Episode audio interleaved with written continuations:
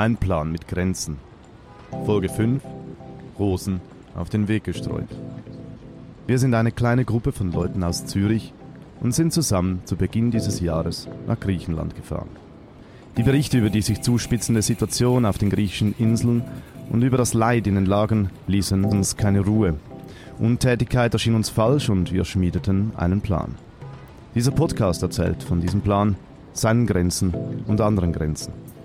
Je mehr wir erzählten und besprachen, desto mehr entdeckten wir die Zusammenhänge und das Verbindende in den Kämpfen von hier und dort. So entstand dieser Podcast.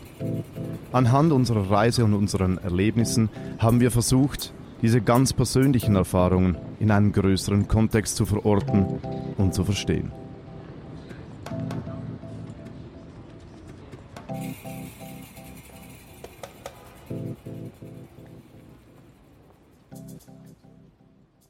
Die letzte Folge dieses Podcasts war unser Versuch, die Situation, die wir auf Samos antrafen, in einen politischen Kontext zu setzen.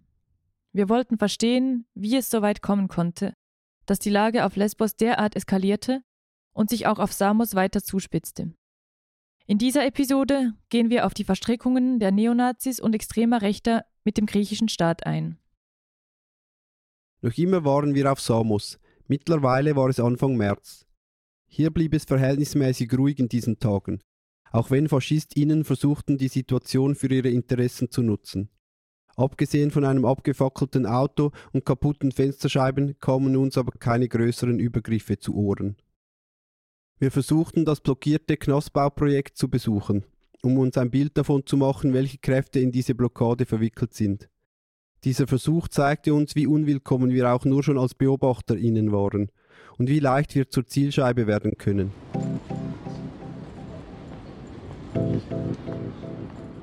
Für mich hat sich das dann dort so erst so, da haben sich so diese Puzzle zu meinem Bild zusammengesetzt. Von wegen, dass ja die Leute, die das boykottiert haben, waren ja jetzt auch nicht unbedingt irgendwelche Locals von Samos, die den Geflüchteten irgendwie wohlgesonnen waren, sondern dass sich das da so ein bisschen vermischt hat ja auch irgendwie krass einfach, dass da irgendwelche Faschisten, die keine Ausländer auf ihrer Insel haben wollen, da hingehen und demonstrieren zusammen mit Leuten, die den Geflüchteten eigentlich helfen wollen.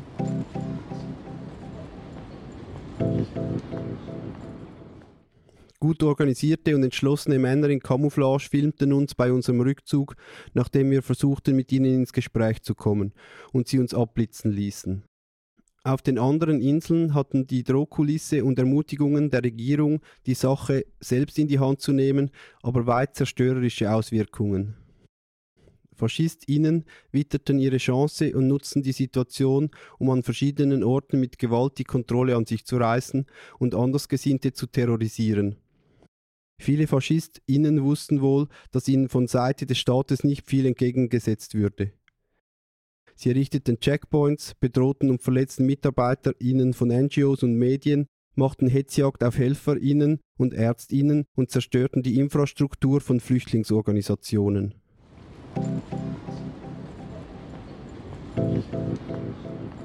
Ich war Ende Februar, Anfang März, als die Situation auf Lesbos wahnsinnig hochgekocht ist auf der Ägäisinsel und habe da eine Multimedia-Reportage erstellt, in der es um die Situation vor Ort geht, aber trotzdem irgendwie war uns wichtig, ins Zentrum so individuelle Schicksale von Geflüchteten zu stellen. Mit dem Moment, wo Erdogan äh, vermeintlich die Grenzen geöffnet hat, äh, ist am 1. März es passiert, dass ein Boot, das unterwegs war, hat sich an Alarmphone gewendet und äh, die Leute haben beschrieben, dass ein Speedboat mit maskierten Männern ihnen die Benzinleitung von ihrem Dingi durchgeschnitten hat und die manövrierunfähig auf dem Mittelmeer treiben. Und als wir das gehört haben, sind wir Richtung Küste gefahren, haben versucht, das Boot irgendwie auf dem Wasser zu finden, haben das auch gefunden und haben zuschauen müssen, wie dieses Boot auf dieser Meerenge manövrierunfähig vor sich hintreibt.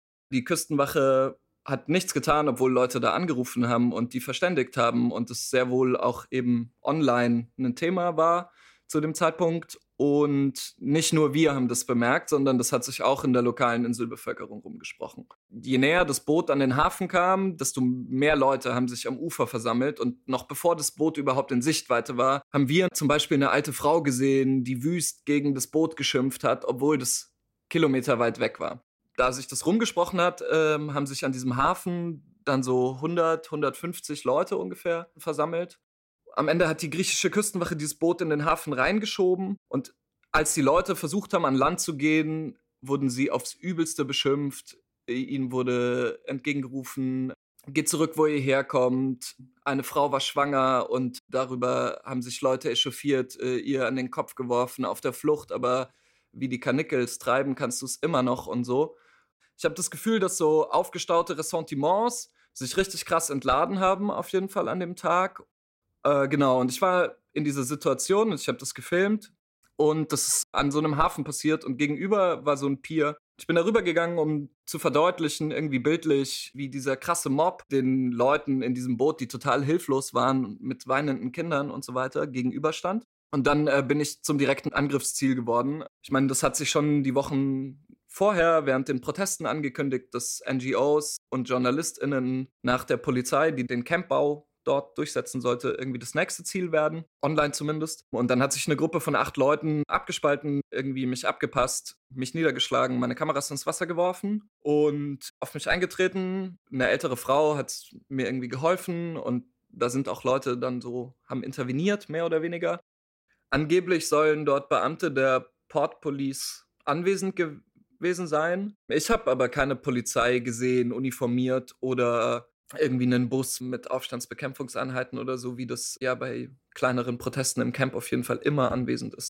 Daraus hat sich so eine Situation entwickelt, wo eben so eine rassistische Spontanmobilisierung in diesem Hafen aus meiner Perspektive möglich war. Auf mich wirkt es so, als ob es quasi für die griechischen Behörden oder die lokale Polizei, dass die schon eher auf der Seite von diesen Protesten stehen und dass die auch krasse Ressentiments gegen Geflüchtete haben und dass die eher vielleicht dort stehen würden, aber in Zivil und sich dort beteiligen.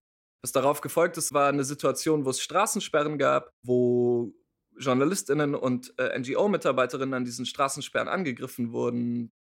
Was parallel passiert ist, ist, dass die extreme Rechte in ganz Europa mit dem Moment der Grenzöffnung auch auf die Situation auf Lesbos und in Evros geguckt hat und sich so ein Online-Hate-Storm formiert hat. Und ja, der hat sich danach auch gegen mich gerichtet. Das hat so ein bisschen dazu geführt, dass ich mich total unsicher gefühlt habe und äh, abgereist bin. Und ich meine, das war der Sinn dieses Hate-Storms, aber ja, es hat äh, auf jeden Fall so ein bisschen funktioniert. Nach diesem körperlichen Angriff, krasse Bedrohungen online haben für mich persönlich das Unsicherheitsgefühl krass gesteigert.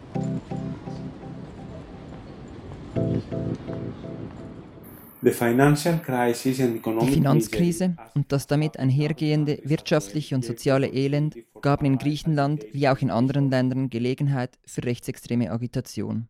Seit der Krise 2009 ist die politische Szene in Griechenland stark unter Druck geraten, was zu historischen Veränderungen und einer Umgestaltung der Verhältnisse geführt hat.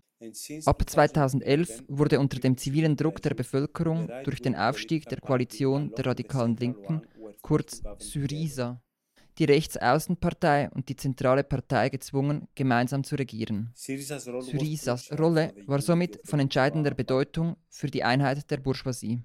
Letztendlich hat sie auch ihr Versprechen einer radikalen linken Regierung nicht gehalten. Diese enttäuschende Situation hatte zur Folge, dass die Unterstützung eines großen Teils der fortschrittlichen und demokratischen Gesellschaft verloren ging. Danach ist es Neodemokratia gelungen, die Wählerschaft ganz rechts außen, genauso wie die Wählerinnen in der Mitte der Gesellschaft politisch abzuholen und zu einen. Dies mit der Unterstützung eines wirklich großen Teils der Medien. Die anhaltende Wirtschaftskrise, die Migrationspolitik und ihre Auswirkungen, die Präsenz von verarmten Geflüchteten auf griechischem Territorium, die Mazedonienfrage die Auseinandersetzungen mit der Türkei öffneten die Tore für immer mehr rechtsextreme Agitation.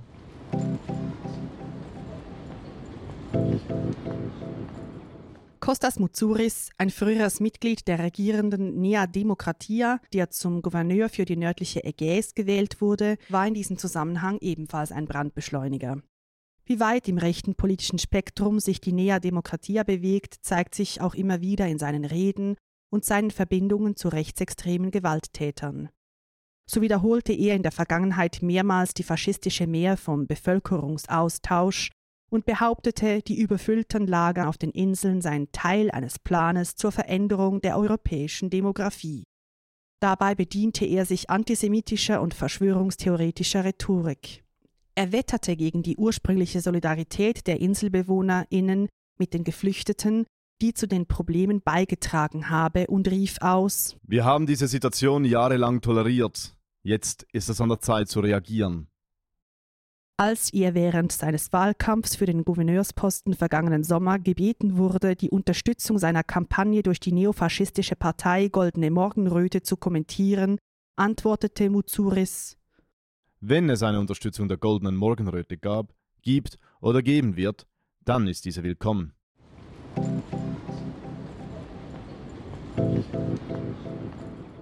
Es war aber auch eine Entscheidung des herrschenden politischen Systems, die Rechtsradikalen zu instrumentalisieren. Die Unterstützung der Goldenen Morgenröte durch die Medien war ein typisches Beispiel dafür und hatte deren Einzug ins Parlament zur Folge.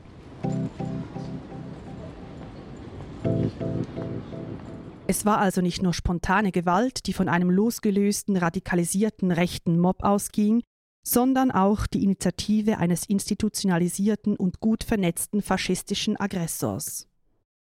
In dessen Folge wurde unter anderem das Flüchtlingshilfswerk der UNHCR der Vereinten Nationen angegriffen.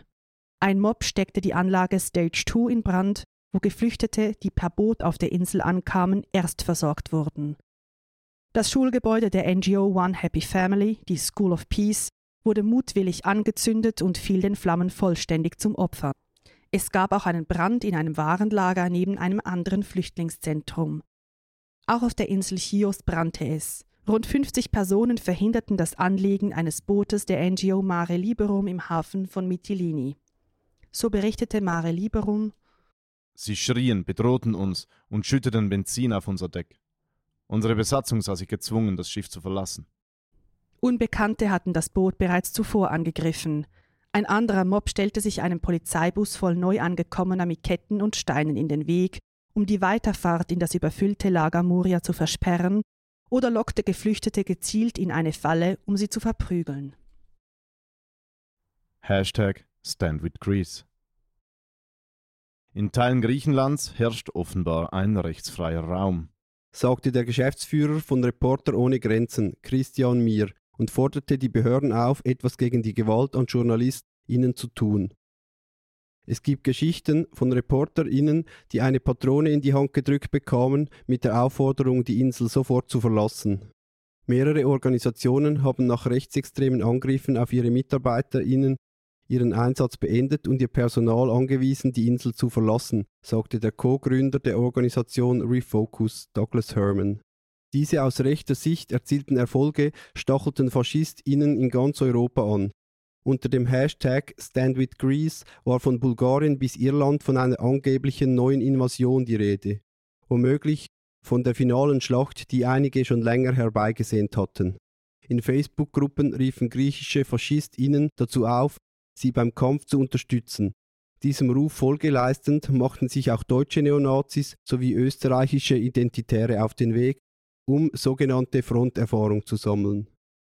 So wurde sowohl von den Inseln wie auch von der Grenze auf dem Festland berichtet, dass größere Gruppen von internationalen Nazis, identitären und rechten YouTubern angereist waren. Auf Lesbos reagierte der Polizeinotruf bei Übergriffen nicht, während es nach öffentlichen Stellungsnahmen zu dieser Situation zu Morddrohungen kam. Der rechte Hetzer Till Lukas Wessels, der ebenfalls nach Griechenland gereist war, betonte, Schließlich war die Lage eine ganz andere. Hatten wir es doch diesmal mit einem Staat zu tun, dessen konsequentes Handeln sich grundlegend von jenen unbeholfenen Reaktionen der Jahre 2015, 16 und 17 unterschied. Wir wollten uns solidarisch zeigen und die Griechen vor allem symbolisch unterstützen. Staatsangestellte Brandstifter.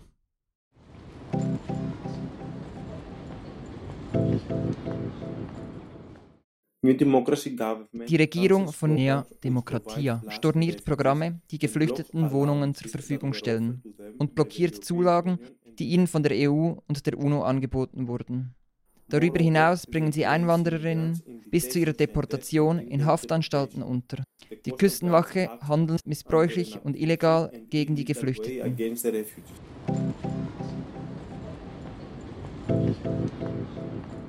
Auch wenn die Geschichten um die Neonazis brisant sind, stellt sich für uns die Frage, wo die Linie zwischen faschistischem Handeln von Einzelpersonen oder Gruppierungen und jenem von staatlichen Kräften verläuft.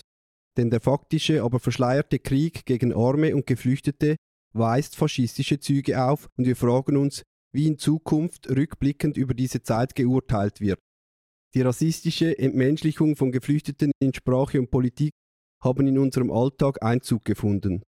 Nur so ist das Ausbleiben des Entsetzens über die mehr als 20.000 Ertrunkenen im Mittelmeer seit 2014 erklärbar. Dass Menschen an den Grenzen, aber auch hierzulande eingeteilt, verwaltet, eingesperrt und ermordet werden, ist allgemein zugängliches Wissen. Die mediale Aufmerksamkeit, die den EU-Außengrenzen 2016 zukam, hat aber nicht zu einer Sensibilisierung und einer breiten Gegenbewegung, sondern zu einer Normalisierung der Ungerechtigkeit und des Sterbens geführt. Der öffentliche Diskurs hat sich immer mehr dem allgemeinen Rechtsrutsch der Gesellschaft angepasst und trägt den Umstand Rechnung, dass rechte Regierungen überwiegen und faschistische Strömungen erstarken. Es bleibt aber ein ungeheuerliches rassistisches Verbrechen, was die Regierungen an der europäischen Außengrenze durch menschenverachtende Maßnahmen und Handlungen anstellen. Als in den Medien die Rede von der sogenannten Grenzöffnung war, war uns nicht klar, was diese Situation genau bedeutete und welche unmittelbaren Folgen zu erwarten waren. Auch wir hielten den Atem an und rechneten damit, dass jeden Moment massenhaft Boote Samos erreichen würden. Doch die Realität vor Ort entsprach überhaupt nicht den medial heraufbeschworenen Bildern. Das Gegenteil war der Fall. Die Zahl der Ankommenden erreichte in den kommenden Wochen einen historischen Tiefstand. Während rekordmäßigen 35 Tagen erreichte kein einziges Boot Lesbos. Das Ägäische Meer wurde zu einer geschlossenen, militarisierten Zone, in der systematisch brutale Taktiken angewandt wurden. Die Zahl der Pushbacks ist dramatisch angestiegen. Diese illegale und oft gewalttätige Praxis, Geflüchtete zu stoppen, nachdem sie die Grenzen bereits überquert haben, um sie wieder auf türkisches Land zurückzubringen oder sie in türkischen Gewässern treibend zurückzulassen, ist ein klarer Verstoß gegen das Völkerrecht und die Genfer Konvention. Die Bezeichnung Pushback ist eine sprachliche Entschärfung dieser Verbrechen. Auch die Brutalität hat nochmals zugenommen. Es ist zu einer gängigen Praxis geworden, dass die Küstenwache und Frontex den Motor von vollbesetzten Booten stehlen, versenken oder zerstören und die Geflüchteten hilflos treibend zurücklassen, womit deren Tod in Kauf genommen wird. Es gibt aktuelle Dokumentationen von Geflüchteten, die in Rettungsboote gesetzt und aufs offene Meer geschleppt wurden, um sie ihrem eigenen Schicksal zu überlassen. Diese Entwicklung stellt genau genommen eine Form von Entführung dar. In mehreren Fällen landeten Boote auf einer griechischen Insel und die Menschen gingen an Land. Nachdem die Küstenwache informiert wurde und eintraf, verschwanden alle Menschen anscheinend spurlos nur um später auf dem Meer oder einer felsigen Insel in türkischen Gewässern wieder aufzutauchen. Ein Bericht des Border Violence Monitoring Networks zeigt, dass dies auch auf dem Festland eine systematische Praxis ist. Geflüchtete, die in Lagern auf dem Festland lebten, wurden von der Polizei auf brutale Art illegal in die Türkei gebracht. Das Verschwindenlassen und Verschleppen von Menschen gehört somit zur Praxis der Trägerin des Friedensnobelpreises namens EU. Es gibt Beweise dafür, dass Pushbacks angeordnet werden. Die Frontex ist wirklich nicht für ihre Zimperlichkeit bekannt und bei früheren Pushbacks sind auch schon Geflüchtete getötet worden. Anfang März hat sich jedoch eine dänische Frontex-Einheit geweigert, einen Pushback durchzuführen, weil sie das Leben der Menschen im Boot als gefährdet sahen. Diese Einheit erklärte dann auch, dass nicht nur sie als Frontex, sondern auch die griechische Küstenwache den Befehl habe, illegale Pushbacks durchzuführen. Gleichzeitig werden Organisationen wie die Mare Liberum daran gehindert, auszulaufen, um Menschenrechtsverletzungen zu dokumentieren. Wir kennen also nur die Spitze des Eisberges, und es ist zu vermuten, dass sich viele weitere Grausamkeiten im Verborgenen abspielen. Auch die Berichte von der Balkanroute lassen erahnen, dass sich dort Ähnliches zuträgt.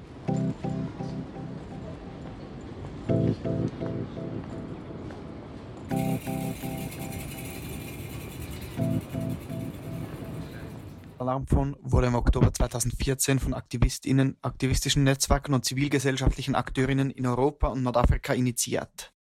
Herzstück des Projektes ist seit fünf Jahren mittlerweile eine selbstorganisierte Hotline für Geflüchtete in Seenot auf dem Mittelmeer.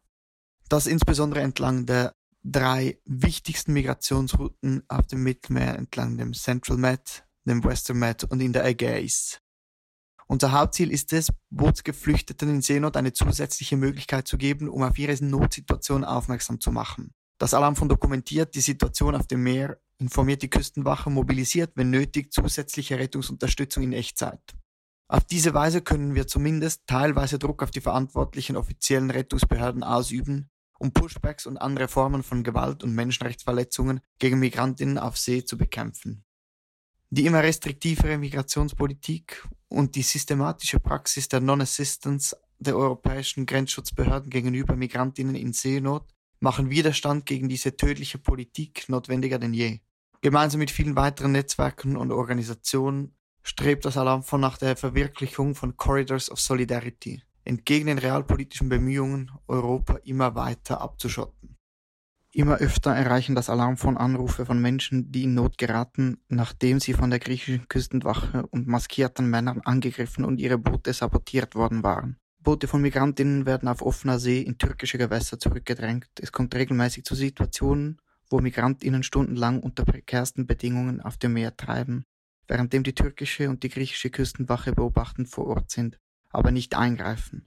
Zum Beispiel am 12. Juni, als ein Boot über 15 Stunden auf dem Wasser trieb, oder im August, als Menschen, die bereits seit Tagen auf der Insel Rhodos waren, auf ein Boot der griechischen Küstenwache gezwungen wurden und dann mitten im Ägäischen Meer auf schwimmenden Zelten ausgesetzt wurden. Das Leben von Migrantinnen wird dabei zum Spielball der europäischen Migrationspolitik. Die Methoden werden dabei immer schlimmer und die Angriffe gegen Migrantinnen immer offener praktiziert. Mittlerweile kursieren Dutzende Videos und Berichte von Migrantinnen, die von der griechischen Küstenwache mitten in der Ägäis auf schwimmenden Zelten ausgesetzt worden sind. Verschiedene investigative Recherchen, wie jene der New York Times oder der katalanischen Zeitung Ara, belegen das, was die Menschen am Telefon zum Teil erzählen. Nachdem sie unter falschen Versprechungen auf ein Boot gelockt worden seien, hat man sie auf diesen sogenannten Life Rafts, also schwimmenden Zelten in türkischen Gewässern alleine gelassen, mitten auf dem Meer zwischen Griechenland und der Türkei. Betroffene berichten, dass ihnen davor ihre Telefone und all ihr Gepäck abgenommen worden sei. Auf einem Video von Ende Mai ist zu erkennen, wie Gepäckstücke an den schwimmenden Zelten vorbeischwimmen. Das muss man sich erstmal vorstellen.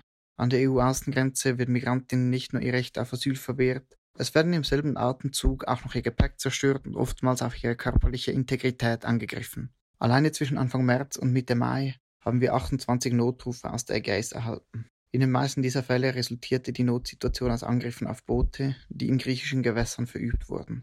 In 18 dieser Fälle berichteten Überlebende von sogenannten Pushbacks. Dabei waren oft Schiffe der griechischen Küstenwache beteiligt und regelmäßig berichteten Boote, dass maskierte Männer sie angegriffen hatten. Ein Video vom 4. Juni bezeugt diese Praxis. Die betroffenen Migrantinnen berichten über vielerlei Angriffe. Die griechische Küstenwache kreise um Boote und verursache Wellen, damit die Boote zurück über die Seegrenze treiben. Es gibt Berichte von Drohungen mit Gewehren, Diebstahl des Benzins, Zerstörung von Motoren und natürlich das Zurückschleppen von Booten in türkische Gewässer, wo die Menschen sich selber und später der türkischen Küstenwache überlassen werden. In einigen Fällen berichteten die Anruferinnen auch von Schiffen der griechischen Küstenwache, die ihre Boote rammten, und von griechischen Offizieren, die mit scharfen Munition ins Wasser oder in die Luft schossen oder sie verprügelten. Besorgniserregend ist zusätzlich, dass die türkische Küstenwache selbst in Notsituationen oft nicht reagiert, sondern einfach beobachtend vor Ort ist. Wie jüngste Berichte aufzeigen, trifft das nicht nur für die türkische Küstenwache zu, sondern auch für Boote von Frontex oder von der NATO. Als Mitte Juni ein Boot vor Lesbos in Seenot war und wir Alarm von um Hilfe rief, waren während Stunden Patrouillenboote der griechischen und türkischen Küstenwache vor Ort. Obwohl die Menschen auf dem Boot berichteten, dass Wasser ins Boot käme, kam ihnen über acht Stunden lang niemand zu Hilfe. Auch auf diesem Video sprechen die Betroffenen erneut von einem kleinen Boot mit maskierten Männern, das sie gleich neben dem der griechischen Küstenwache verorten und welches sie angegriffen hat. So spielen sich diese Pushbacks ab, immer und immer wieder, mit unterschiedlichen Formen von direkter oder indirekter Gewalt und unter vollständiger Missachtung der Umstände der Menschen auf dem Boot. Auch hier belegen Recherchen wie zum Beispiel jene von Forensic Architecta der Deutschen Welle oder Border Monitoring Network die Erzählungen der Betroffenen. Oft berichten die Migrantinnen von älteren Menschen, die ohnmächtig werden, von weinenden Kindern oder wie Mitte Juni gegenüber dem Alarm von, von einer schwangeren Frau, bei der die Wehen einsetzten. Dass selbst in solchen Fällen stundenlang keine Rettung erfolgt, obwohl die Küstenwachen vor Ort sind, zeugt von der ungeheuren Situation, die mittlerweile herrscht. Wir sollten dabei aber nicht vergessen, dass nicht nur alte, leidende Menschen oder kranke Kinder das Recht haben, Asyl zu beantragen oder zu migrieren oder zu leben, sondern schlichtweg alle. Europa schließt nicht nur seine Grenzen und somit die legalen Wege für Menschen, die Sicherheit und Asyl zu suchen, sondern schafft zusätzlich lebensbedrohliche Situationen und errichtet in der Ägäis, aber auch in anderen Teilen des Mittelmeers ein grausames und extrem gewalttätiges Grenzregime, das Migrantinnen davon abhalten soll, nach Europa zu gelangen. Dafür werden die sonst gerne von der EU ins Feld geführten Menschenrechte mit Füßen getreten und illegale Praktiken werden zur neuen Normalität vor den Augen der Gesellschaft und Politik. Bewegungsfreiheit und gleiche Rechte sind an der EU-Außengrenzen nichts weiter als leere Versprechungen. Auch wenn das Ausmaß der Brutalität und die Sichtbarkeit der Gewalt neu sind, so ist klar, dass Pushbacks und gewalttätige Auseinandersetzungen entlang der Grenze alltägliche Phänomene und keine Ausnahmen sind. Seit Jahren existieren entsprechende Berichte. Die Gewalt hat System.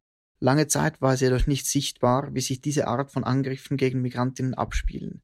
Wie Militärs und Polizei den Menschen im Weg stehen und sie daran hindern, EU-Boden zu betreten und ihre Rechte auszuüben. Das Ausmaß dieser Politik der geschlossenen Tür und der unbedingten Aufrechterhaltung der Festung Europa wird immer klarer erkennbar. Es ist eine Politik, die systematisch Menschenleben gefährdet. In der Ägäis wird sie von der rechtsgerichteten Regierung in Griechenland mit Unterstützung von Geldern und Einsatzkräften aus ganz Europa durchgesetzt. Und auch die Schweiz trägt diese Politik mit. Laut Medienberichten halfen Mitte März 700 GrenzschützerInnen dabei, die EU-Außengrenze in Griechenland abzuriegeln notfalls durch Tränengas und Schockgranaten. Mit gegen 70 festen und Ad-Hoc-MitarbeiterInnen und 75 Millionen Franken soll die Schweiz die sogenannte Grenzschutzagentur Frontex unterstützen. Das wurde diesen Frühling mit freundlicher Unterstützung der Sozialdemokratinnen der SP im Parlament verfügt. Und die Asylpolitik der Schweiz verfolgt seit vielen Jahren einen immer restriktiveren Kurs und trägt damit Stillschweigen, aber auch explizit zu den prekären und gewalttätigen Zuständen auf den Ägäisinseln, auf dem griechischen Festland und an der EU-Außengrenze zwischen Griechenland und der Türkei auf dem Wasser und an Land bei.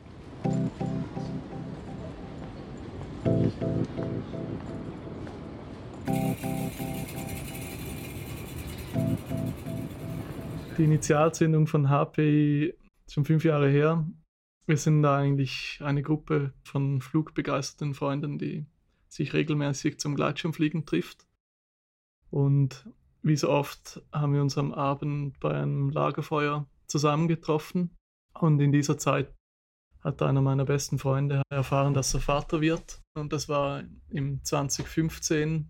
Es war ein Sommer, wo es viel News gab über die, die Flüchtlingskrise, sogenannte Krise im Mittelmeer mit vielen Schiffsunglücken und vielen toten Flüchtenden. Und das hat uns sehr beschäftigt zu dieser Zeit. Und da haben wir uns gefragt, was sagen wir diesem Kind in 20 Jahren, wenn es groß ist und mal in den Geschichtsbüchern liest, was sich da im Mittelmeer abgespielt hat und uns fragt, was wir da gemacht haben. Und das war auch so dann der Punkt, wo wir gesagt haben, hey, wir haben Fähigkeiten als Piloten, die vielleicht gebraucht werden am Mittelmeer und haben dann da aus dem Bauch heraus eine E-Mail geschrieben an verschiedene Hilfsorganisationen im Mittelmeer. Könnt ihr Hilfe gebrauchen aus der Luft? Braucht es das überhaupt? Und haben naiv diese E-Mail abgeschickt und nicht einmal einen Tag später kamen schon die Antworten zurück von den verschiedenen Organisationen, dass das dringend nötig ist und wann wir anfangen mit den Flügen. So ging dann das alles los in diesem Sommer 2015. Ja, und von da an ging eigentlich ein, ein großer Dominoeffekt los. Wir haben ein Flugzeug gesucht, wir haben dann gemerkt, hey, wir müssen das irgendwie finanzieren. Bekannte haben da das erste Geld zusammengesammelt und äh, sind dann da losgezogen, um die ersten Flüge zu machen. Und jetzt sind wir schon fünf Jahre in der Seenotrettung tätig und es hat Formen angenommen, die wir uns nie hätten vorstellen können. Es hat sich sehr viel verändert in diesen fünf Jahren. Das eine ist das ganze, ich sage mal, politische Klima um die Seenotrettung. In den ersten Jahren war das alles noch sehr viel organisierter wir hatten noch nicht viel Gegenwehr sozusagen von verschiedenen Institutionen. Allgemein war auch die staatliche Seenotrettung sehr viel aktiver, sehr viel weiter im internationalen Gewässer aktiv und es wurde wirklich aktiv diesen Booten in Seenot geholfen. Und es war teilweise natürlich chaotisch und dramatisch, aber Es kam mir vor, als ob alle mehr oder weniger an einem Strick gezogen haben und diese Leute gerettet haben. Es hat sich natürlich sehr fest verändert in der Hinsicht, dass jetzt die Seenotrettung massiv kriminalisiert wird. Sie wird blockiert und es wird sehr viel weniger gerettet auf dem Meer. Also es hat keine staatlichen Rettungsschiffe mehr auf dem Meer. Zivile Schiffe weigern sich, Flüchtende aufzunehmen. Private Seenotretter werden blockiert. Also wenn wir aus dem Flugzeug schauen, sehen wir natürlich jeden Tag die Auswirkungen von dieser Politik. Wir sehen leider immer mehr Boote in Seenot, wo niemand zur Hilfe kommt. Und das ist natürlich für uns eine große Belastung und die Situation ist verheerend am Mittelmeer dass wir keine Ansprechpartner mehr haben. Wir sehen die Seenotfälle, aber wir können mit niemandem kommunizieren und niemand kann zur Hilfe kommen. Und das ist natürlich sehr schwer mit anzusehen. Calling RCC Malta regarding DC 169 stroke AP 272. The time is 0806 Zulu. The date is the 3rd of the 7th, 2020. Thank you for calling Joint Operations Center. This call may be recorded.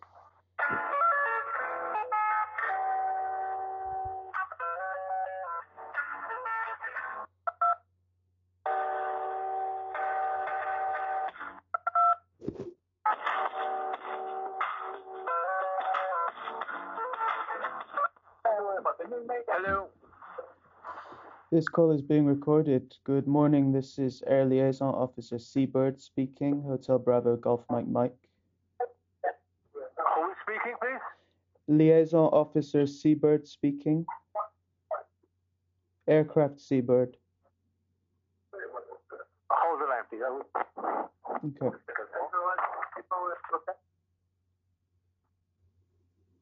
Yes, is that the Seabird you mean? Seabird, yes, that call sign Hotel Bravo Golf Mike Mike.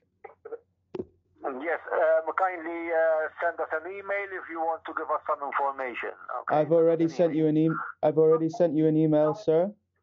Okay, we have received it. Uh, okay. Thank yeah, I, I, would also like to talk to you about what's going on about this case, sir. We, we, I am very sorry. We don't speak with NGOs. You don't, you, don't speak with NGOs. Why don't you do that? the benefit of the tape the duty officer has hung up on me. Wir sind ein bisschen naiv in die Sache gestartet und haben gedacht, dass wir wirklich eine reine Seenotrettung betreiben. Das ist auch heute noch so. Wir wollen natürlich Menschenleben retten. Aber die letzten Jahre ist auch immer mehr das Monitoring dazugekommen. Äh, wir beobachten Menschenrechtsverbrechen auf dem Meer. Es kommt immer mehr zu gewaltsamen Pushbacks auf dem Mittelmeer und es wurde immer wichtiger, dass wir einfach vor Ort sind und das Ganze dokumentieren. Uns wurde es immer mehr ein Anliegen, dass die Welt sieht, was da passiert und dass wir da auch eine Debatte lenken können, dass, dass diese Zustände nicht anhalten, weil wenn es da kein fliegendes Auge gibt, dann nachher passiert das alles unter der Hand, niemand weiß davon und es wird eine schwarze Box, wo gemacht werden kann, was man will und das wollen wir verhindern um jeden Preis. Anfänglich sind wir ab Malta geflogen. Malta war ja unsere Homebase. Das können wir schon länger nicht mehr. Wir wurden in Malta blockiert, ohne eine Rechtsgrundlage. Uns wurde der Start von diesem Flugplatz verweigert. Wir haben bis heute keine rechtliche Begründung, warum wir nicht mehr von Malta starten dürfen. Man muss sagen, Malta wie auch Italien sind in der EASA, das ist eine europäische Gesetzgebung, die da gilt für die Luftfahrt. Und unserer Meinung nach ist das gesetzeswidrig, dass wir da am Start gehindert werden weil wir natürlich alle gesetzlichen Vorgaben einhalten und uns an aktuelle Rechtsgrundlagen halten. Das ist das Absurde, dass sich die Rechtfertigungslage so verschoben hat. In unseren Augen sind nicht wir die, die eine Gesetzesgrundlage brechen, sondern die Kräfte, die gegen eine aktive Seenotrettung vorgehen. Und diese Debatte wird von einer ganz falschen Seite aufgerollt. Es gibt unserer Meinung nach andere Institutionen und Menschen, die sich rechtfertigen müssten, wie sie im Mittelmeer agieren. Und wir sind komplett seit Jahren in einer Verteidigungsposition, ohne dass wir dafür Gründe sehen. Wir sind dann nach dem Grounding in Malta sind wir weitergezogen und sind äh, ab Lampedusa geflogen in Italien. Das hat eine Zeit lang funktioniert, aber in den letzten Monaten hat sich die ganze Lage zugespitzt. Der Druck aus Rom ist gewachsen auf die Behörden. Auch die lokalen Behörden haben uns das bestätigt, dass sie auf Druck von Rom uns öfters kontrollieren. Man sagt immer einen Ramp-Check, das ist so wie eine Verkehrskontrolle, wo man alle Papiere vorweisen muss und vorweisen muss, dass das Flugzeug im rechtlichen Rahmen betrieben wird. Ein solcher Ramp-Check, das geschieht normalerweise einem normalen Piloten alle 30 Jahre mal. Also das gibt es fast nicht. Und wir hatten alleine in den letzten drei bis vier Wochen, ich glaube, sechs Ramp-Checks vor Ort.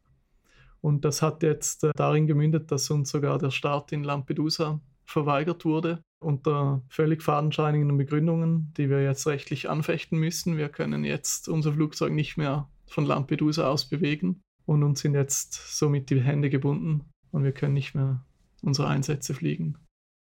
Diese Repressionen, die geschehen in einer Zeit, wo wir des Öfteren auch politischen Druck ausgeübt haben in Italien. Wir haben verschiedene Schiffe fast zu Rettungen gedrängt, weil wir vor Ort waren, weil sie wissen, dass wenn das dokumentiert wird und sie nicht nach internationalem Seerecht handeln, dass sie sich dann strafbar machen. Und das ist natürlich ganz kleine Reaktion darauf, dass wir gewisse Sachen bewirkt haben in den letzten Monaten, die für Behörden sehr unangenehm sind. Und wir glauben ganz fest, dass das einen politischen Hintergrund hat.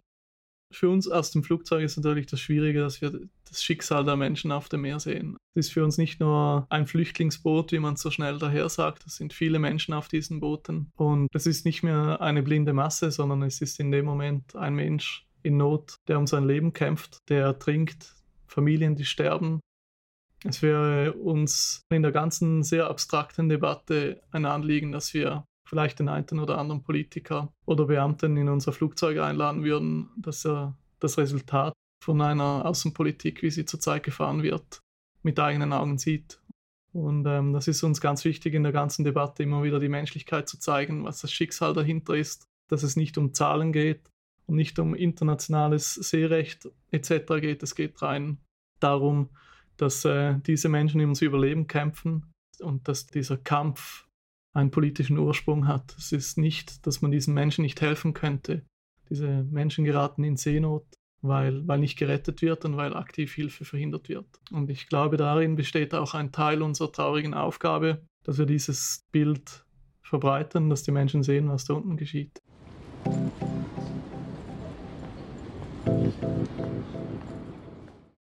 Der strukturelle Rassismus, die Unverfrorenheit, mit der die Mächtigen ihre Interessen verteidigen, die Kriminalisierung von Solidarität, die rechte Hetze und die schiere Dimension der Gewalt und Ungerechtigkeit können uns als Individuen ohnmächtig und handlungsunfähig machen.